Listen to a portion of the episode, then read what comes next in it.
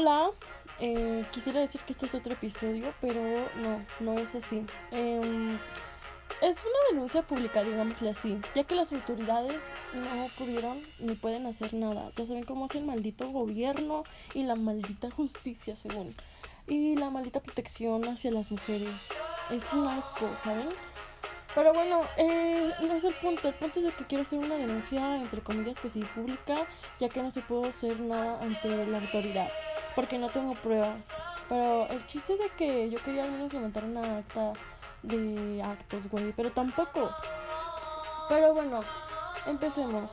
Primero que nada, esto ser una denuncia pública. Segundo, es para que nosotras las mujeres no nos quedemos calladas, porque somos sinceras y sinceros. Nos pasa más esto a las mujeres que a los hombres.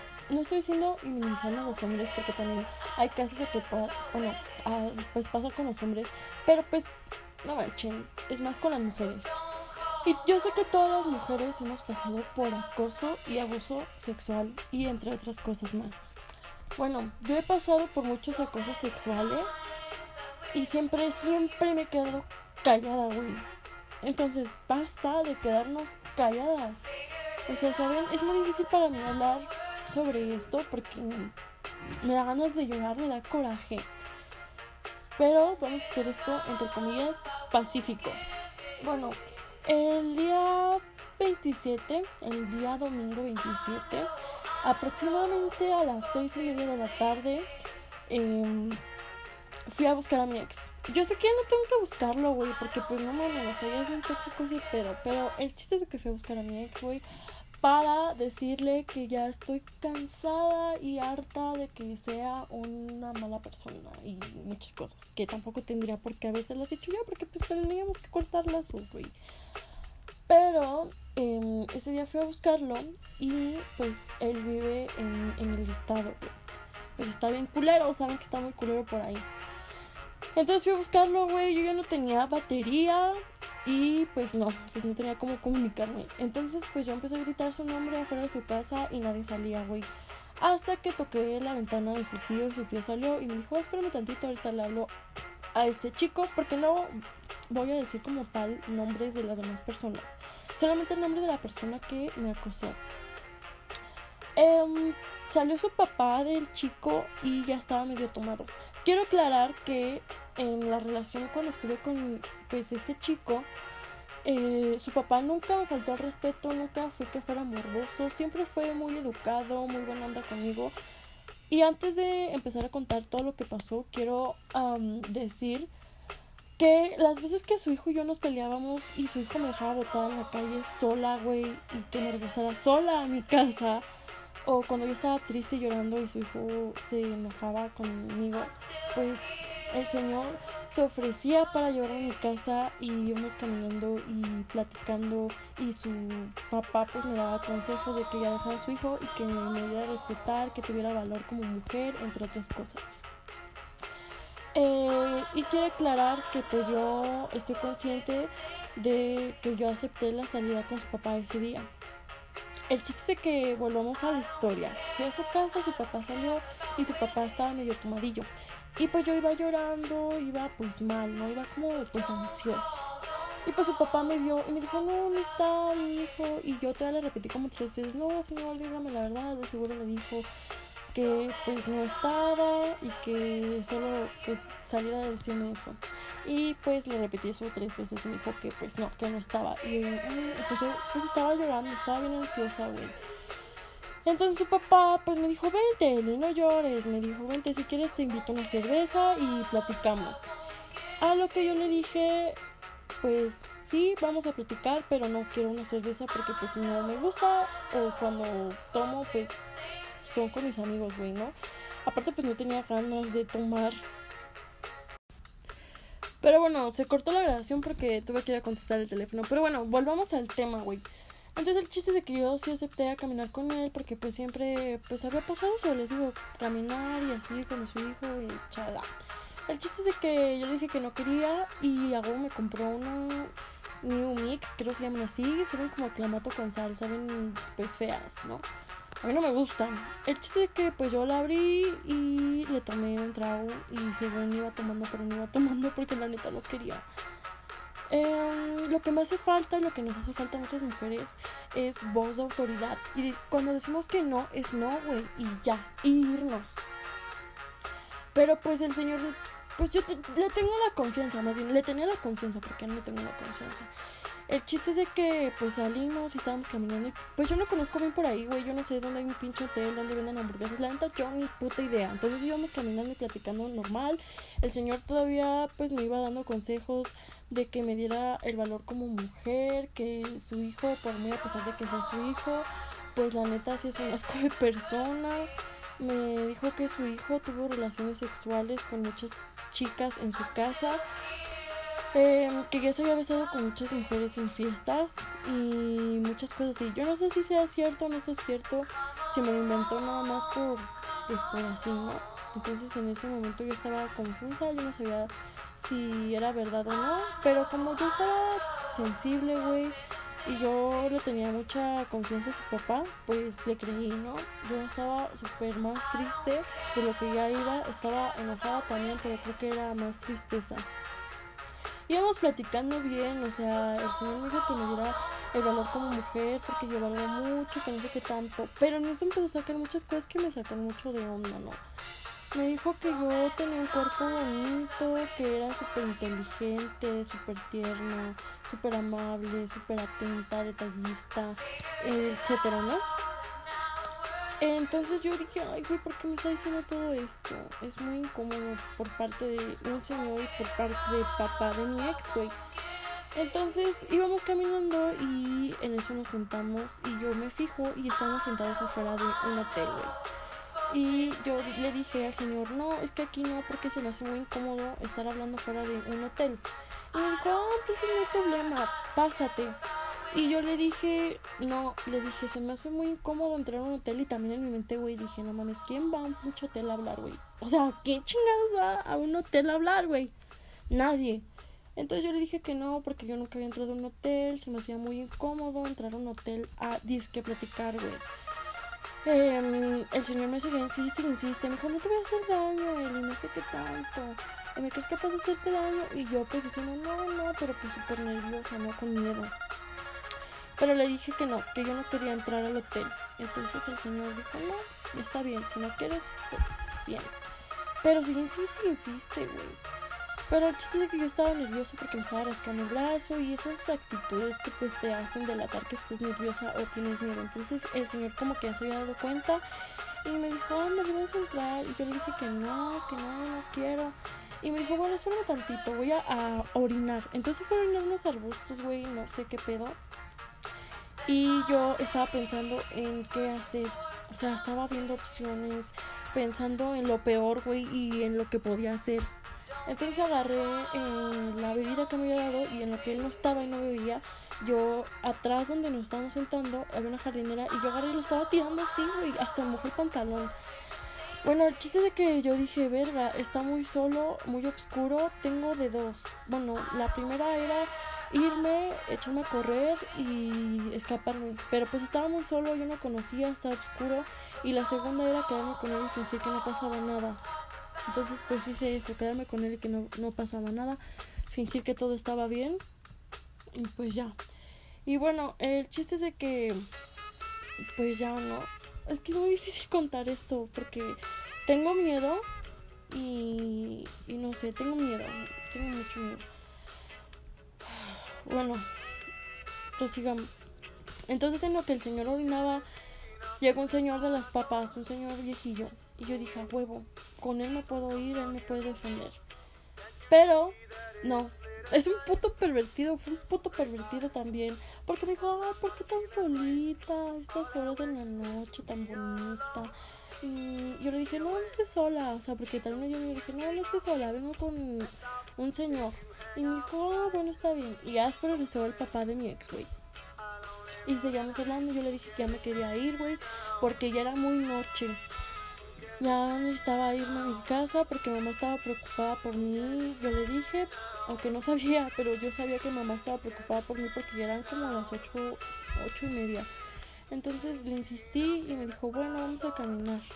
Y me empezó a decir muchas cosas y me dijo que la verdad él se estaba aprovechando de mi insensibilidad para que yo tuviera coraje y tuviera relaciones sexuales con él en el hotel. Que porque en su casa lo tratan mal y que tenía un pito muy grande, que su esposa ya ni siquiera tenía relaciones porque le lastimaba y lloraba por tener un pene grande, güey. O sea, yo me contó muchas cosas que yo no tenía que saber de, de su relación con su esposa, güey. Me sentí mucho de pedo, me sentí muy incómoda. Eh, me dijo que me quería hacer mucho sexo oral, me dijo que tenía un buen culo, porque ya habíamos ido al balneario su familia, yo con mi novio, obvio, con su hijo, y él me había visto en las pompis, que tenía un buen culo y que me quería dar muy duro por atrás y que se quería desquitar de todos sus problemas y que se aprovechó de mi sensibilidad para que yo también tuviera coraje y me desquitara. Y me dijo que tenía un buen cuerpo, que tenía un buen carácter y muchas cosas que me hicieron sentir muy incómoda. A lo que yo concurrí a decirle que yo no tendría sexo con pues con un señor y pues menos con el papá de mi ex, güey. Y me dijo que si tuviera 10 mil, 15 mil pesos me pagaría por tener relaciones sexuales con él. A lo que yo también concurrí a decirle que ni, si, ni 10 mil, ni 15 mil, ni billones de pesos vale mi cuerpo, mi cuerpo vale mucho. Y que yo sé que tengo que darme a respetar. Y que yo sé que le he rogado muchas veces a su hijo que eso ya no es respetarme. Pero eso es otra, otra, otro pedo, güey. Entonces yo le dije que tengo que respetar mi cuerpo, que yo, eso no vale mi cuerpo. Y que dijera, pues, de decirme esas cosas porque pues se me hace muy incómodo. Aparte porque es el papá de mi ex, güey. Y le dije que, que mal pedo es por ser así, ¿no? Bueno, el punto es de que yo le dije, es que yo venía a buscar a su hijo porque yo quería hablar con él, yo no venía a hablar con usted, pero yo le di la confianza de hablar y me sale con esto. Y le dije, se me hace muy mala onda, porque todavía me dijo que amaba a su hijo y me pidió disculpas y no sé qué tanto, güey. Pero algo que se me olvidó comentar es de que ya nos íbamos y pasamos una tienda y volvió a tomar y a tomar y a tomar y a mí me insistió a tomar y yo le dije que no le dije que no, que no quería. Y también me dijo que era una payasa por no querer tomar y por no querer tener relaciones con él. Que aprovechara mi edad y que tuviera mucho sexo con personas más grandes y conocer a más personas grandes. A lo que yo le dije que no, no era que fuera payasa, simplemente si no quiero es no y ya. Entonces él dijo, bueno, está bien. Y yo le dije que quería ir a su casa a buscar a su hijo porque no me quería quedar con las ganas. Le prometí no decir nada, que porque a mí no me convenía, que no sé qué tanto. Fingí muchas cosas para que me dejara, ¿sabes? Entonces me fue a dejar a su casa, nos fuimos en un bici taxi y me dijo, si mi hijo no te hace caso, te espero en esta calle para que te vaya a dejar a tu casa. Y yo, sí, sí, señor, no se preocupe. Y le dije, no voy a decir nada. Me estaba rogando antes de llegar a su casa que tuviéramos sexo, que no iba a arrepentir de esa noche, que me iba a dar muy duro. Y yo le dije que no, que ya, que yo no quería y que ya, o sea, me dejara en paz. Yo no quiero relaciones sexuales con usted. Me estaba rogando también a que yo no dijera nada, que porque en mis manos estaba la relación de su familia. Y yo en mi mente, güey, dije, ¿cuál relación de familia? Su pinche relación de familia está de la puta verga. Eh, estoy hablando con groserías porque es lo que me sale, güey. Tengo coraje de contarlo, tengo tristeza. Entonces le dije, sí, no se preocupe, no voy a decir nada. Le que no voy a decir nada, entonces entré a su casa tocando y gritando. Me, lo, me abrió su tío y, su, y entré como cohete, güey. No me importó, ya no salía ni nada. Llegué llorando, espantada a contarle a mi ex. Le dije, no sé cómo contarte, tengo miedo, no sé si contarte, no sé si me creas. Y mi ex pues se sacó de pero me dijo, ¿quién te hizo algo? ¿Qué pasa? Y así, ¿no? Entonces yo le dije, que tu papá, esto y el otro. Se lo resumí rápido. Se enojó y rompió su espejo. Entonces hizo un pedote, su mamá se enteró, todo el mundo se entró en su casa. Y pues obvio su familia no iba a decir, entonces ¿a qué procede, hija? ¿Quieres levantar un acta? No, pues tampoco me iba a decir eso, ¿verdad? Pero me dijeron, te pido disculpas, estoy muy apenada contigo, no sé qué tanto. Yo, sí, no se preocupe. Y yo toda tonta diciendo, no voy a decir nada, no se preocupen. Yo estaba llorando, hasta ese día vomité. Y pues fue muy feo, ¿saben? Em, porque se supone que mi ex y su familia se me habían creído. Pero no importa si su familia no me haya creído. Con que yo sepa lo que pasó y que sí fue verdad, con eso me basta. Le conté a su familia todo lo que estoy contando ahorita. Y pues no me dijeron nada.